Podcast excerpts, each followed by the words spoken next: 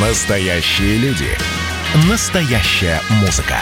Настоящие новости. Радио «Комсомольская правда». Радио про настоящее. 97,2 FM. эм. Взрослые люди. Тут-то Ларсон и Валентин Алфимов обсуждают, советуют и хулиганят в прямом эфире. Продолжаем разговор. Да, э, хорошо себя чувствует Алексей Навальный, слава богу, на поправку идет, настроение у него хорошее, Инстаграм его ожил, но э, вокруг э, э, истории с его отравлением по-прежнему много неясностей и очень много э, каких-то неприятных вещей э, в адрес нашей страны э, постоянно высказывается, и несмотря на то, что, в общем, ничего не доказано, расследования никакого не проведено окончательного, никаких выводов не сделано, народ уже там э, вполне себе уверенно заявляет в прессе и из трибун, что это Россия виновата, отравила химическое оружие, трали-вали. Слушай, ну а когда было не так? Давай посмотрим на тех же Скрипалей тоже. Россия виновата, все, никто даже разбираться не будет, э, что там происходит, да. Э, В Германии такая же история, все. И, и, и иностранные власти, собственно, об этом говорят, то есть там не власти, нет, а представители э, всякие политические, да, давай вот так, наверное, правильнее будет сказать. И э, сам Навальный тоже обвиняет, э, говорит, чуть ли не Путин лично, говорит, стоит за моим, э, за моим отравлением, вот, э, чуть ли, ну, как всегда, да, и Скрипалей же тоже Путин сам лично травил, вот. А тем временем Вячеслав Володин назвал э, Путина, ну, буквально спасителем Навального, обвинил основателя ФБК в работе на западные спецслужбы. А Спикер Госдумы говорит, что Алексея Навального искренне спасали все, от пилотов и врачей до президента. Ну, Давайте вспомним, правда, вот эту историю, что пилот сразу посадили самолет, когда Алексею Навальному стало плохо. Врачи сразу э, приняли его прямо с борта самолета, отправили его в больницу. Вот, в больнице тоже выходили, и э, он там в себя не пришел, но все, даже немецкие медики говорят, что, ну, в общем, омские врачи молодцы. Вот, Нет, ну могло и бы все потом, сложиться а совершенно потом по-другому. все, а потом все а, а, вообще в нашей стране, включая правительство и Кремль, а, способствовали тому, чтобы Алексея Навального отправили на лечение в Германию в клинику Шарите. Да, все совершенно Вот. очевидно. Не хотели бы выпускать, видишь, не выпустили бы. Да, но видишь, здесь такая история есть, что вот такая, такая оперативность, значит, в, по, по помощи медицинской Алексею Навальному была оказана не потому, что вы хотели ему помочь, а потому, что вы хотели замести следы. Вот такое мнение есть, понимаешь? Ну, и ладно, и мнение, и мнение, и бог с ним. А, Дмитрий Песков, пресс-секретарь президента России, эм, тут э, накануне рассказал, что у России есть информация, что с Навальным работают сотрудники Центрального разведывательного управления США, то есть того самого ЦРУ. Западные спецслужбы работают с ним. Действительно, есть такая информация. Я даже могу сказать конкретно, с ним работают специалисты Центрального разведывательного управления Соединенных Штатов Америки в эти дни. В целом, это не первый раз и, собственно, не первый раз, когда ему дают разные инструкции. Наверное, надо сказать пару слов про некоторые слова, которые были допущены в ходе опубликованного материала. Мы хотим расследовать случай с берлинским пациентом и установить причины произошедшего. Для этого нам нужно получить информацию от тех, кто нашел следы отравления в анализах. Любой гражданин России может в любое время возвращаться на родину. Никакого геройства здесь нет. И, и лечение можно проходить в нашей стране. И жизнь этого пациента также была спасена именно в России. Это был пресс-секретарь президента Дмитрий Песков. Ну, мы ждем Алексея на родине. Надеюсь, что он вернется скоро. И Ну, сам, может быть, г- как-то все объяснит. Говорил, что не собирается оставаться в Германии. С нами на связи Георгий Федоров, политолог. Георгий Владимирович, здравствуйте. Да, Доброе утро. Э, Георгий Владимирович, а ну, почему вдруг Алексей Навальный начал обвинять э, нашего президента в том, ну, во всех его бедах? Ну, Алексей Навальный попал в большую политическую крупную международную игру, где сконцентрировалось огро- огромное количество интересов, и в данном случае, видимо, политическая целесообразность такова для него лично э, и для каких-то сил, с которыми он общается, чтобы именно сейчас начать, начать такую конкретную личную атаку, чтобы быть главным оппонентом Путина и, соответственно, чуть ли не фигурой равной Путину, которую хочет устранить Путин. А, вы знаете, когда вот вы говорите, что Алексей Навальный попал в большую политическую игру, мне почему-то сразу хочется добавить не по своей воле или по своей воле. Ну, я думаю, что он не ожидал там еще несколько месяцев назад, что он попадет в такую заваруху, которая э, обратит внимание там э, президенты очень крупных э, стран, там европейских и не только, да. Я думаю, что он это не рассчитывал, что это как-то такое само собой случилось, либо случилось подача каких-то крупных политических сил. А, а то, что а, а, пресс-секретарь президента открыто говорит в прессе о том, что а, с Алексеем Навальным работают а, западные спецслужбы, сотрудники ЦРУ. А, что это за сигнал? Как это рассматривать, расценивать? Ну, это вообще-то очень серьезное обвинение, потому что это можно квалифицировать как госизмену. Соответственно, я думаю, что если такие обвинения выдвинуты, то наверняка или во всяком случае хотелось бы увидеть какие-то какую-то доказательную базу, чтобы это не девальвировалось так просто. Потому что мы же понимаем, что пресс-секретарь это не просто какой-то обыватель, либо какой-то там пиарщик или пропагандист, а человек, который фактически говорит э, то, что говорит президент. И, соответственно, к его вот этим вот выступлениям очень серьезное отношение не только внутри страны, но и во всем мире все прислушивают. Поэтому я думаю, что нужно в данном случае, если сказали такие слова, то нужно какие-то доказательные базы предъявлять, бесспорно. А, но в то же время мы же понимаем, что просто так Дмитрий Песков не будет э, делать такие заявления, да? Значит, однозначно есть какие-то доказательства. Ну, хотелось бы увидеть, да, доказательства. Еще раз говорю, потому что все-таки Песков это фигура очень серьезная, не только в внутренней политике, но и в международной. А получается тогда, исходя из этого заявления, что если Навальный вернется в Россию, его могут обвинить в госизмене и задержать по этому обвинению, по ну, этому подозрению? Ну, понимаете, само по себе там встреча, например, с каким-нибудь секретарем американского посольства в Берлине и там э, участие в круглом столе или какая-то информация, с которой он там где-то пьет чай и э, делится, это не есть еще госизмена, да, и, но в то же время это есть контакт с сотрудниками ЦРУ.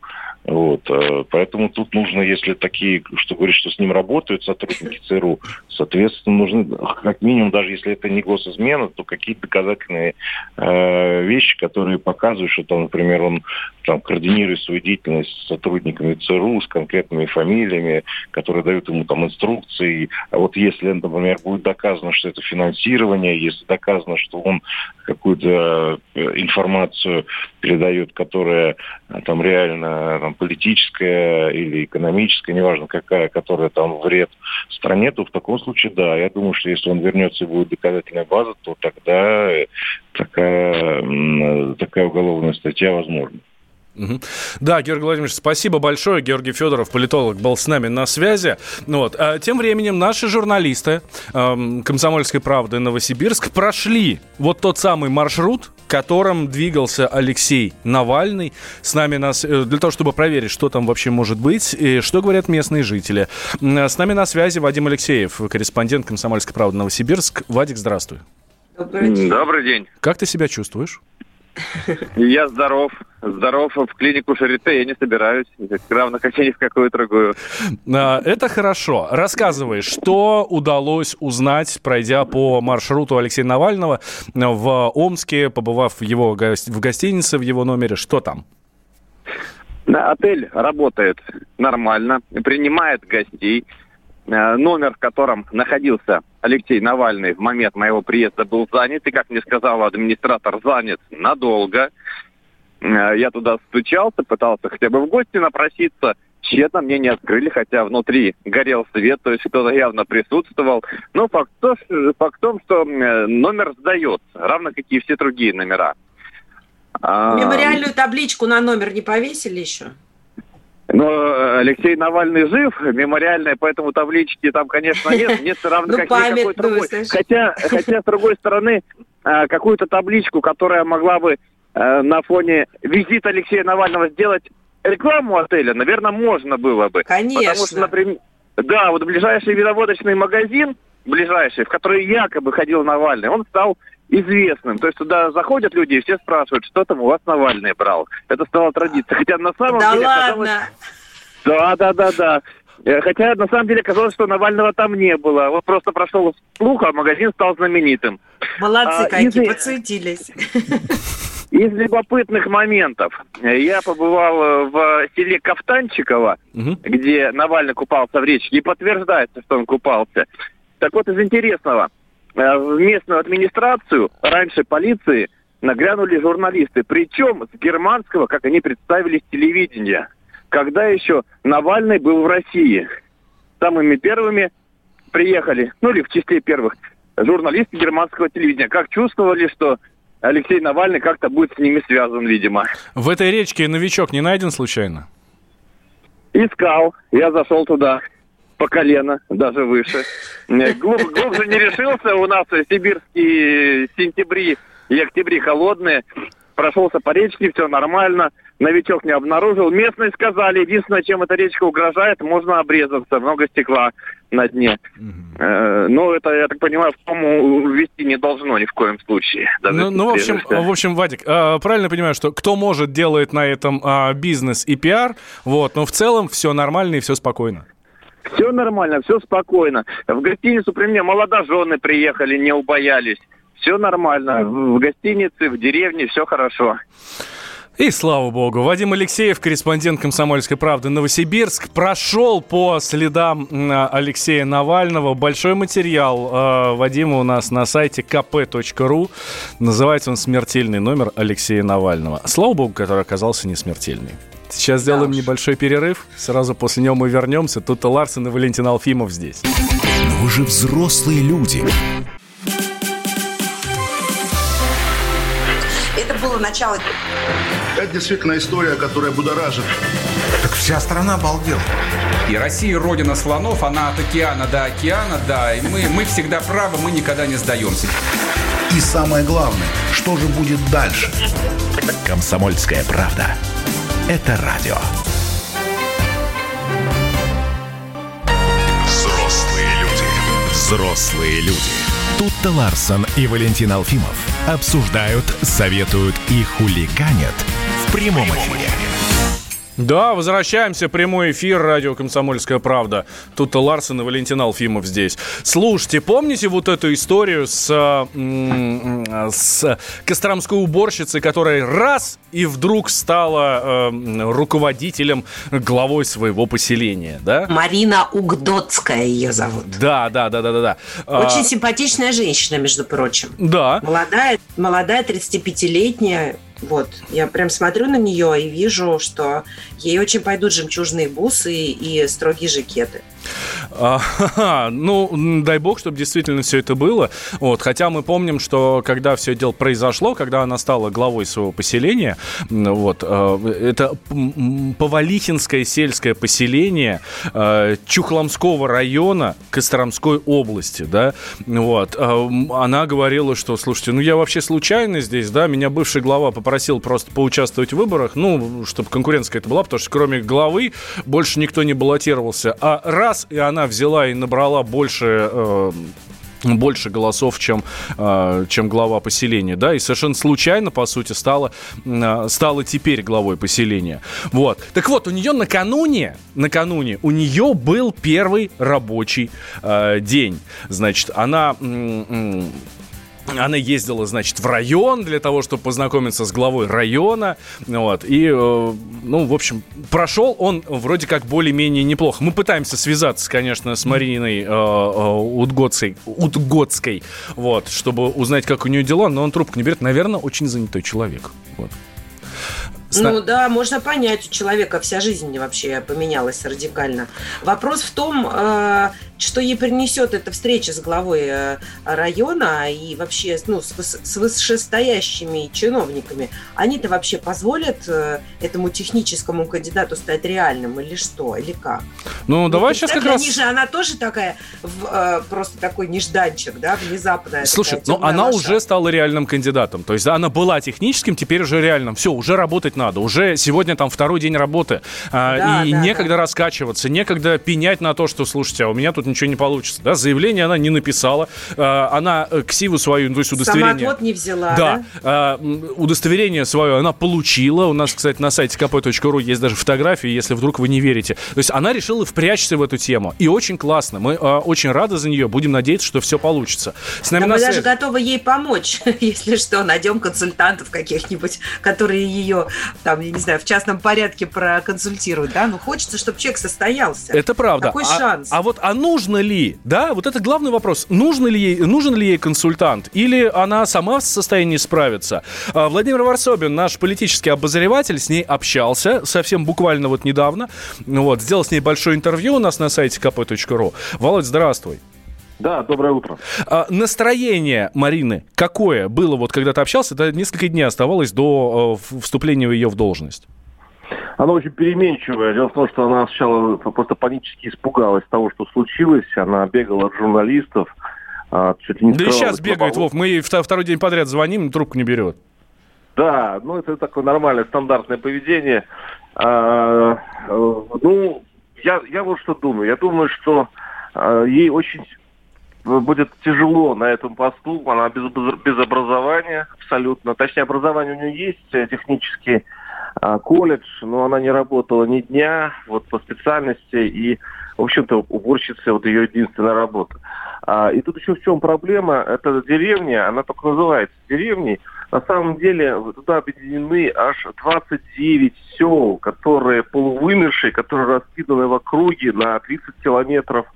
И чтобы объехать их, хотя бы только чтобы объехать, это, наверное, полгода ей на машине ковылять по разбитым дорогам. Там вы просто не представляете, э, до чего доведена несчастная Костро- э, Костромская губерния и как там, в общем-то, плохо люди живут.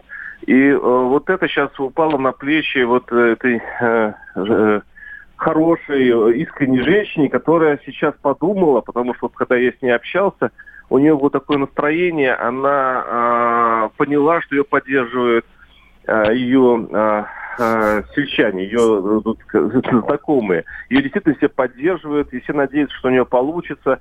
Я вот просто думаю, что э, если вот этот запал эмоциональный у ее хватит надолго, то, конечно, здорово. Но вот если начнется уныние, и она поймет, что по большому счету она мало что знает в управлении, это будет плохо. Володь, отдадут Слушай, ли но ей ведь работать? она же, она же не слилась, она же все-таки осталась, а, ну, то есть при должности, да?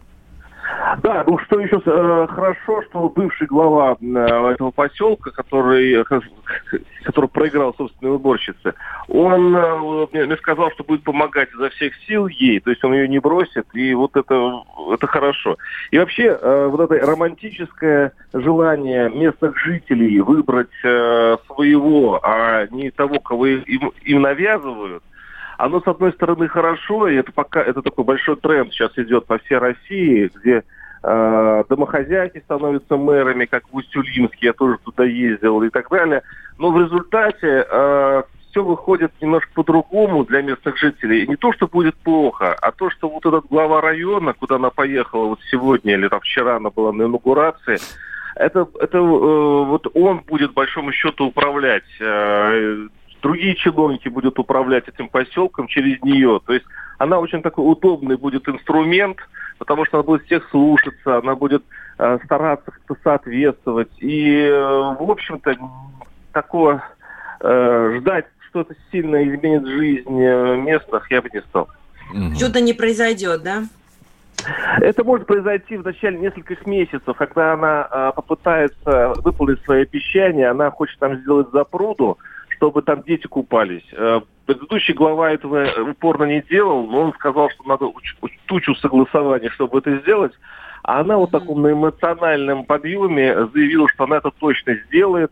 И я думаю, что там будет какой-нибудь общественный сход, чтобы люди там начнут скидываться даже какие-то денежки небольшие для того, чтобы начать эту работу. Но я вот что еще боюсь? Я в этом смысле из романтики перешел в скептики, что первое же э, административная препона, первый же какой-нибудь закон или параграф может сломать эту народную инициативу, и люди опустят руки. Я вот, вот боюсь, что произойдет так. Но я надеюсь, что это будет исключение из правил. Володь, но она может быть не самым удобным управленцем для начальства сверху. И вот здесь не будет ли каких-то препонов, может быть, даже подставы? Потому что, насколько я знаю, бюджет вот этого сельского поселения 2 миллиона рублей. 2 миллиона рублей в год. И это же очень серьезные деньги. Да ну ты что, смеешься? 29 сел и 2 миллиона. 2 миллиона рублей миллиона. это может быть расхищение в крупном масштабе, если очень захотеть.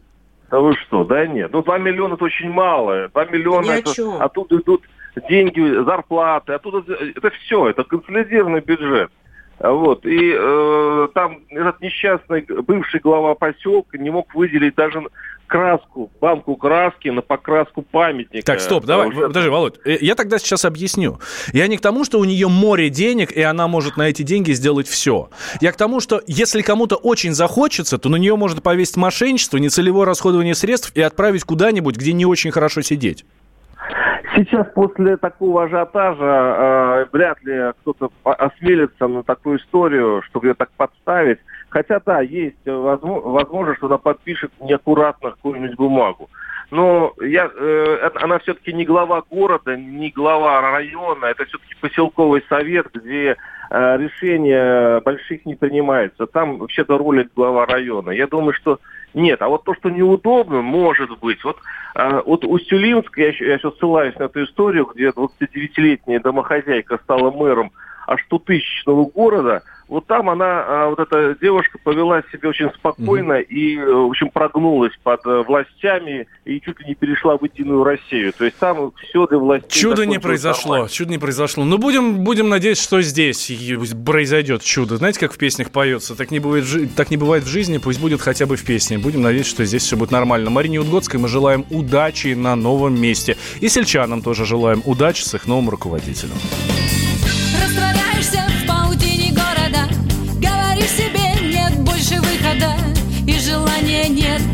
Вода точить камни.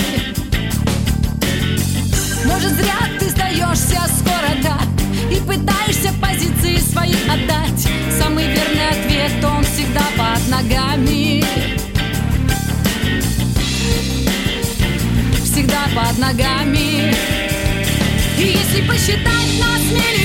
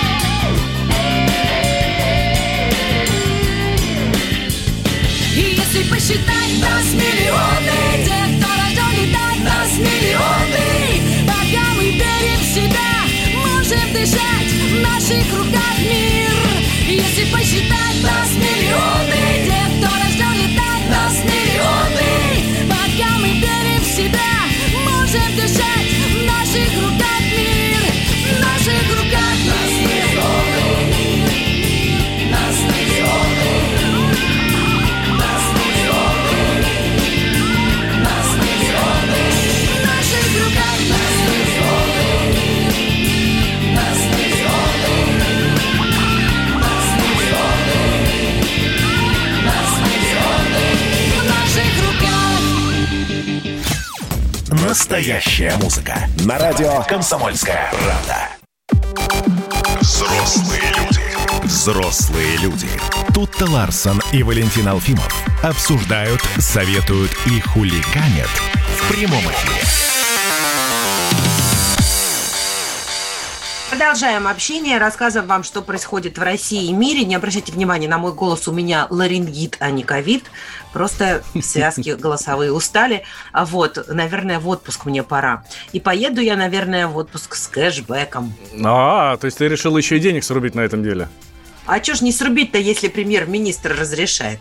Да, действительно, Михаил Мишустин а, подписал постановление о внесении, это скучно называется, да, о внесении изменений в правила предоставления в 2020 году субсидий на стимулирование, бла-бла-бла. Короче, туристический кэшбэк продлен. И это вторая а, волна, а, не ковида, но это вторая волна туристического кэшбэка. Второй этап программы вот этой вот туристического кэшбэка. Причем там даже там очень классно смягчены условия. Раньше было как? Значит, путевка должна стоить не меньше 25 тысяч рублей. Окей, сейчас это остается. Но м, там не меньше четырех дней должна была быть а, поездка. Сейчас уже не меньше двух дней. Акция действовала там до конца э, декабря, по-моему, до 20 декабря. Теперь продлили все это дело до 10 января 2021 года. То есть выехать надо до 10 января 2021 года. Возвращаться когда? Вообще ваше э, желание хоть на год уезжайте куда-то.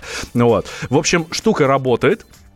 И работает очень даже неплохо. Об этом нам заявила вице-президент Центрального совета по туризму и отдыху э, Галина Назарова.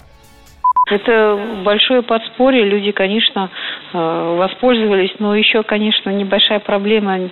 Э, Не все знают и не все готовы чисто технически это все сделать. Поэтому программа эффективна. Мы ее уже убедились, что люди с удовольствием ею пользуются. Конечно, мы и ждали этого решения. Слава богу, что это есть. Огромное спасибо правительству, что они все-таки приняли такое решение.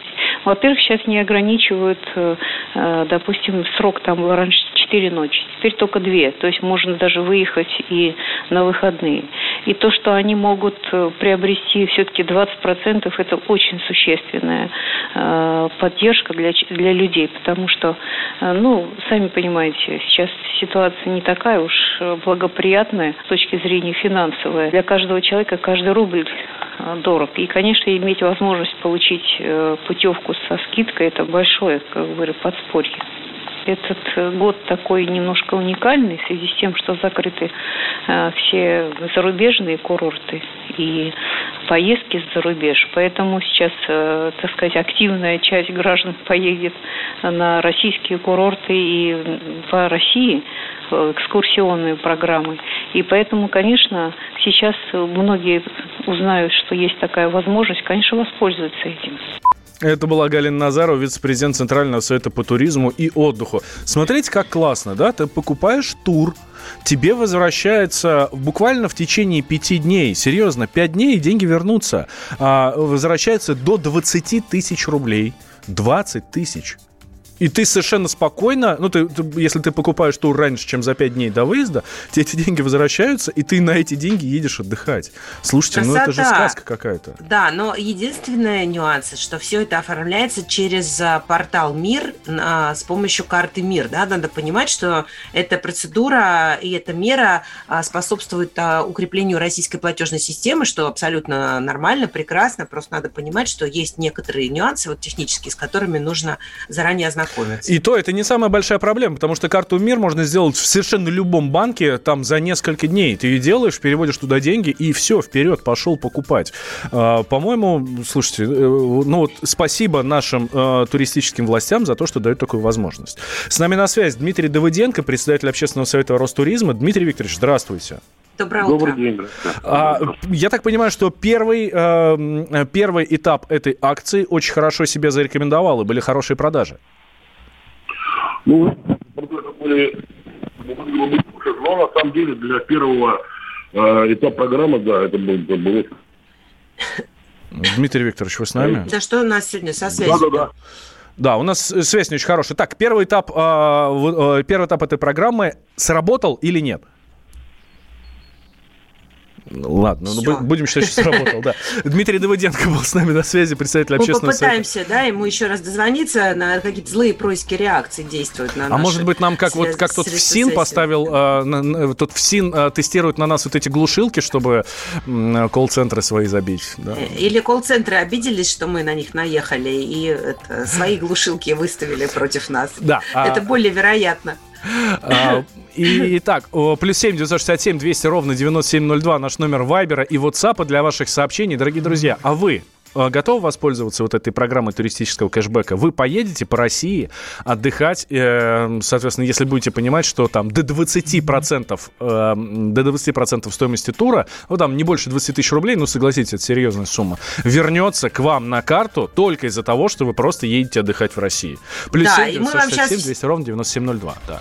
И мы вам сейчас все детали э, с нашим экспертом объясним. Да, Дмитрий Викторович Давыденко к нам возвращается, председатель общественного совета Ростуризма. И, эм, э, Итак, напоминаю вопрос, да, сработал первый, первый этап акции? Ну, знаете, да, для первого этапа как бы были хорошие показатели, надо чуть-чуть там где-то, может быть, подкорректировать программу, но, э, в принципе, в целом она показала, что она имеет право на жизнь, и это очень хорошее, так- такое, такой хороший способ для поддержки и российских туристов, и российского туризма в целом.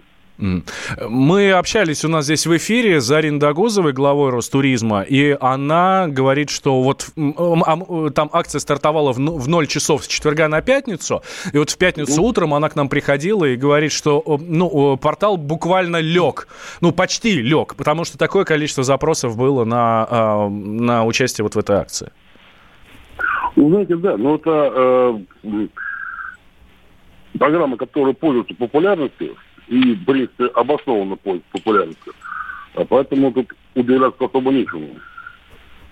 Какие направления в этом а, сезоне наступающем, а, вот а, каникулов, каникул, отпусков, может быть, уже там ближе к Новому году, вы бы посоветовали нашим слушателям выбирать вот по этой программе?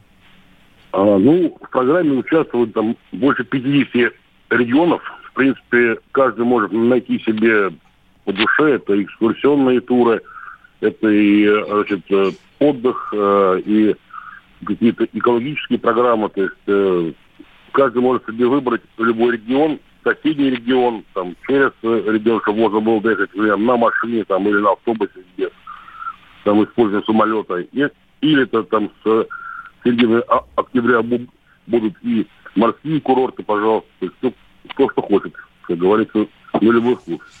Здорово, Ка- ка- каждый спасибо выбирает для большое. себя. Да, Дмитрий Давыденко с нами был на связи, а, председатель общественного совета Ростуризма. Я напомню, Слушай, а что- знаешь, Да. э, вчера общалась со своей подругой, ру- ру- россиянка, которая уже 20 лет замужем за норвежцем, живет в Осло. И она рассказала, что у них с наступлением самоизоляции запретили норвежцам ездить на свои дачи, которые не расположены в регионе их регистрации. То есть если ты прописан в Москве, ты не можешь ехать в Ленинградскую область на дачу, да, тупо. Мгм.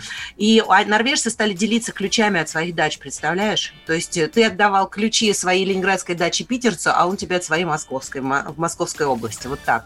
Крутые, Классно. да? Найти бы такого питерца, у которого дача под Москвой. Ну, в Норвегии все иначе. Но вы же взрослые люди. Пора уже яхту купить. Когда армия. Состояние души. Военное ревю. На радио «Комсомольская правда». По вторникам и четвергам полковник Виктор Баранец метко стреляет словом. Ну а теперь, если Эрдоган только заикнется, мы ему приставим большую розовую дулю к носу. Ну правильно же. А полковник Михаил Тимошенко подает снаряды. Вся правда о настоящем и будущем наших вооруженных сил. Ну и немного армейских байк. Медведя можно научить стрелять из автомата. В прямом эфире. Слушайте и звоните. Военное ревю. По вторникам и четвергам в 16.00 по московскому времени. Никто не уйдет без ответа. Коридоры власти. И вот и мы в этих коридорах добрались, наконец, мы по нашему эфирному дню. Встречаем Дим. Дмитрия Смирнова. Да, Дим, извини, я кашляю, но я не заразная. У меня ларингит. Честно-честно. Тест нужен. Тест. И мы с тобой держим а, социальную, э, социальную дистанцию, так что не Дистанцию, да. переживай. Вот. Ну ладно. Как Я- дела? Спокойно. Ну как? У кого как? У нас вроде ничего, а у них, если за океаном, видишь, как все складывается-то. Да, Дональд Трамп короной заболел. И жена егонная. Ну, на самом деле, тут можно сколько угодно злорадствовать, говорить, что вот, пренебрегал масочным режимом, говорил, что маска не нужна, социальную дистанцию не держал. Ну, не знаю, надо просто пожелать Дональду Трампу здоровья и выздоровления, но я не знаю, это тут на самом деле сейчас принялись гадать, это хорошо для него в рамках предвыборной Во, кампании. я, я только плохо? сказать, это же, это же какая-то, ну, вообще-то задница. У тебя предвыборная кампания, а ты вынужден в карантине сидеть. Как-то Ну, очень у э, него там, неудобно. да. Или За месяц. удобно, наоборот. Они непонятны на самом деле, потому что за месяц до выборов действительно угодить на карантин, ну, на две недели, да, это в лучшем случае. Вот если сейчас все будет хорошо, то вот он там 10-14 дней должен провести в изолированном виде, видимо, очевидно, в Белом доме. И там будут дебаты, не будут дебаты, непонятно. Можно, Вот. можно ли это рассматривать как руку судьбы, да? Ну Которая- да, то есть, с одной стороны, может быть, он просто вышел из гонки, да, и теперь все смотрит, как Байден набирает очки, а с другой стороны, может, он просто это теперь сидит и смотрит, как Байден проигрывает эту игру. Там. А в конце концов, знаешь, тут, в общем, и Трампу 71 год, и Байдену вообще страшное количество лет, и тут у них действительно впервые в истории с президентской кампании предвыборной в США да, э, задача стоит у кандидата даже не выиграть выборы, а просто дожить до них. Погоди, погоди. Да, это очень смешно. Но они же были с Байденом в контакте непосредственном не так давно, и он уже, скорее всего, был заражен. Ну, не, ну я не знаю, значит, там, когда был ли он заражен, там, позавчера, да, и там был ли контакт, насколько там он был через эти. Считается ли это Слушай, дистанция, они там так друг в друга слюной брызгали. Без масок.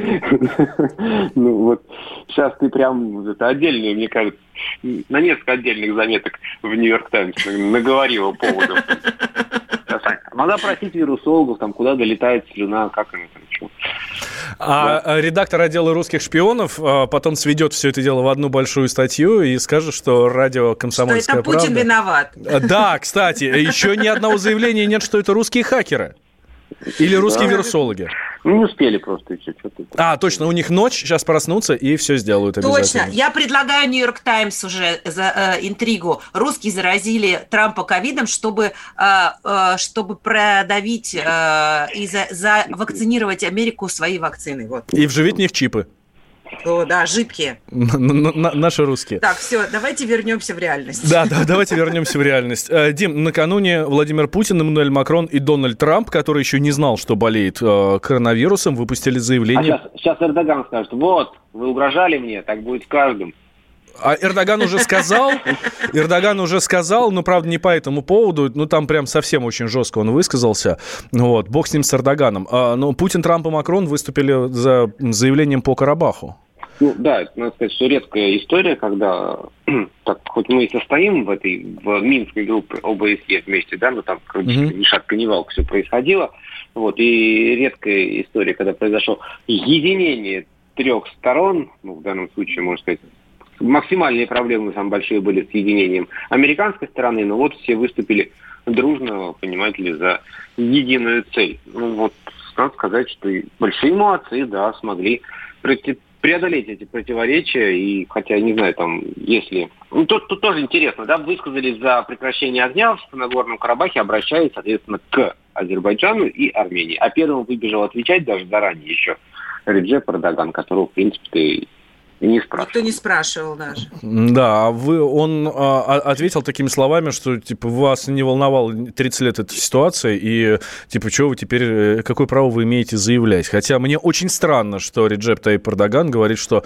ну, в частности, Путина не волновала эта ситуация. Ну, потому что, ну, это, это наше, ну, в смысле, на- это у нашей границы, мы прекрасно все это понимаем, и очень хорошо знаем, у нас даже дети, мне кажется, знают о ситуации в Нагорном Карабахе. Ну, Путина очень сильно волновала ситуация. Он был одним из самых, э, как сказать, правильно, энергичных э, политиков, который предпринимал максимум усилий для решения этой проблемы. И он сводил лично, на моей памяти, только раз 10 лидеров, хотя это просто невозможно, казалось бы, усадить за один стол, лидеров Армении и Азербайджана. Он это делал. Ну, а то, что не удалось решить эту проблему, то, мне кажется, ее просто... Потому что невозможно решить. Ну, вот сейчас, вот если только силовым путем, да, ну и то это будет не решение, а просто переворот в другую сторону. Ну, если Эрдоган будет продолжать выступать, то действительно, ну, как бы, ну, сначала надо с ним, наверное, все-таки решить вопрос. Ну, Что тут, знаешь, вот было очень интересная история получается, что можно быть поджигателем войны в 21 веке, да, и как бы и ничего. Вот. Да, есть еще при этом одновременно там состоять в НАТО, да, и вообще иметь какие-то Ну, экономические ну вот связи. с именно, по- именно это поэтому, что если ты как бы увяз вот в этих связях в разные стороны, да, то тебе, в принципе, никто ничего особо сделать и не может, потому что ты, вопреки всему мировому сообществу, разжигаешь войну и говоришь, все говорят, давайте как бы остановимся уже, а ты говоришь, нормально все, воюйте. Давай, давай, давай, давай. Вот. И, и что? И никто. Да. Хорошо, Дим, давай тогда по другим темам пройдемся. Э, Заявление Алексея Навального было про то, что чуть ли не Путин лично его отравил, да. Ну, ладно, здесь да, такого особо ничего удивительного. Единственное, хочется ответить а, эм, Алексею э, теми словами, известными словами э, героя Сэмюэла Джексона из э, фильма «Джанго освобожденный». Я, они не совсем политкорректны, поэтому я произносить их не буду, но я думаю, что все поняли, о чем речь, да. Но вот Кремль отреагировал на вот такие заявления, Дмитрий Песков говорит, что неприемлемые такие слова. Ну, он говорит, что неприемлемые такие слова, и он говорит, э, что при этом да, э, есть данные, что как бы не он говорит, берлинский пациент работает со спецслужбой, а спецслужбы работают с берлинским пациентом, то есть он прямо сказал, что ЦРУ стоит за всеми этими высказываниями. Ну, вот это вот такая новелла, что называется, да. Слушай, Э, в- э, Новелла и само словосочетание «берлинский пациент». То есть Алексей Навальный побывал, побыл блогером какое-то время. э, Сначала он вроде был оппозиционный политик, потом блогер, а теперь он просто берлинский пациент. Что значит так- такая перемена титула? Ну, это, знаешь, это такое э, расхожее выражение, которое некоторое время назад вот Песков начал сначала один раз употребил, а потом, поскольку его это начали немножко поддавливать, что не говорить слово Навальный, он начал так вот довольно демонстративно э, в ответ э, педалировать этим берлинским Мгм. пациентом. Оно прижилось, и сейчас вот оно ходит, понимаете ли, уже немножко по массам, наверное, пошло. Ну, наверное, звучит это, красиво. наверное, это просто, чтобы з- поиграть с журналистами, да? Так, ну, Да, как-то да, это такая А, речь. Дим, если коротко, а какие планы у президента на сегодняшний день, ну, то есть на пятницу, и на выходные?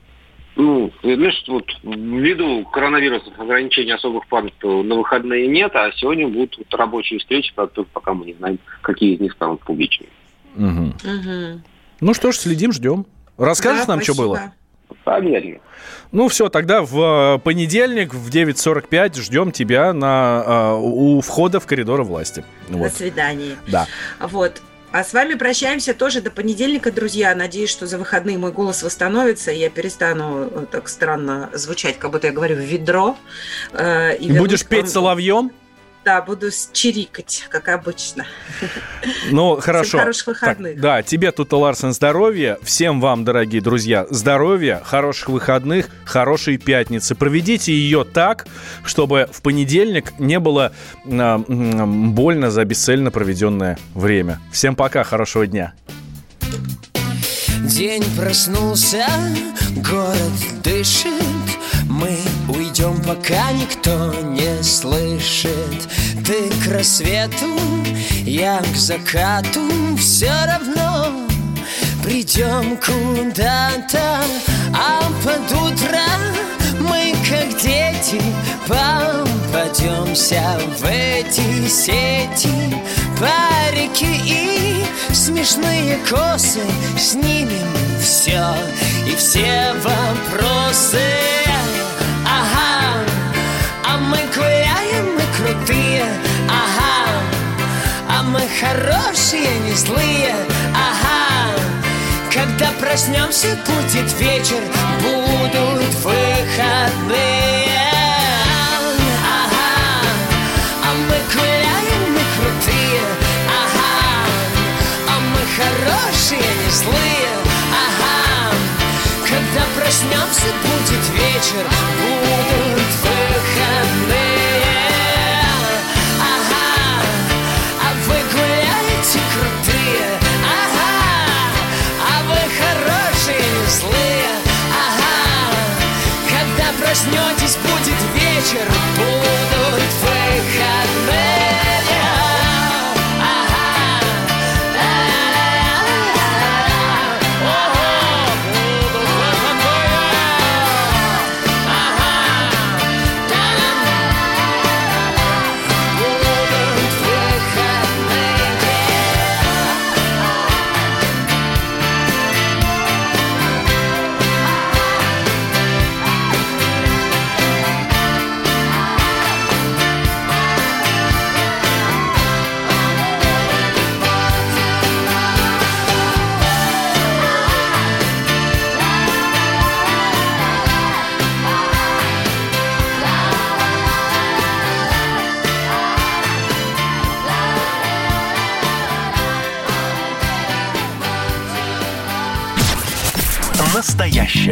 Музыка. На радио «Комсомольская правда».